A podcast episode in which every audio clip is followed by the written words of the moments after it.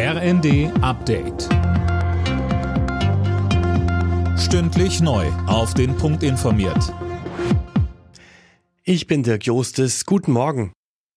Startschuss für den bundesweiten Bahnstreik. Seit gestern Abend sind die Mitglieder der Lokführergewerkschaft GDL im Ausstand. Noch bis 22 Uhr sind die Züge der Deutschen Bahn nur im Notfahrplan unterwegs. Silas Quiring berichtet. Nur gut jeder fünfte Fernzug kann auch tatsächlich fahren. Massive Einschränkungen gibt's auch im Regionalverkehr.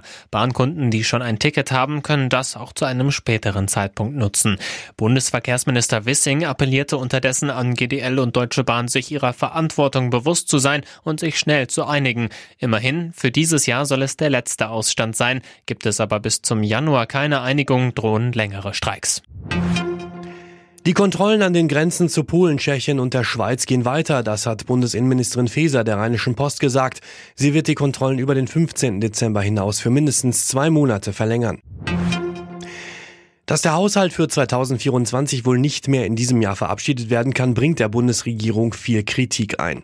Die Union spricht von einer Regierungskrise und der baden-württembergische Ministerpräsident Kretschmann von den Grünen ruft die Ampel zu einer raschen Einigung auf.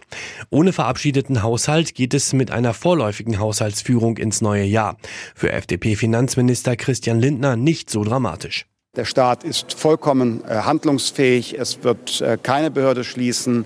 Es wird kein Gehalt nicht ausgezahlt. Es wird niemand, der eine Unterstützungsleistung erwartet, sie nicht erhalten.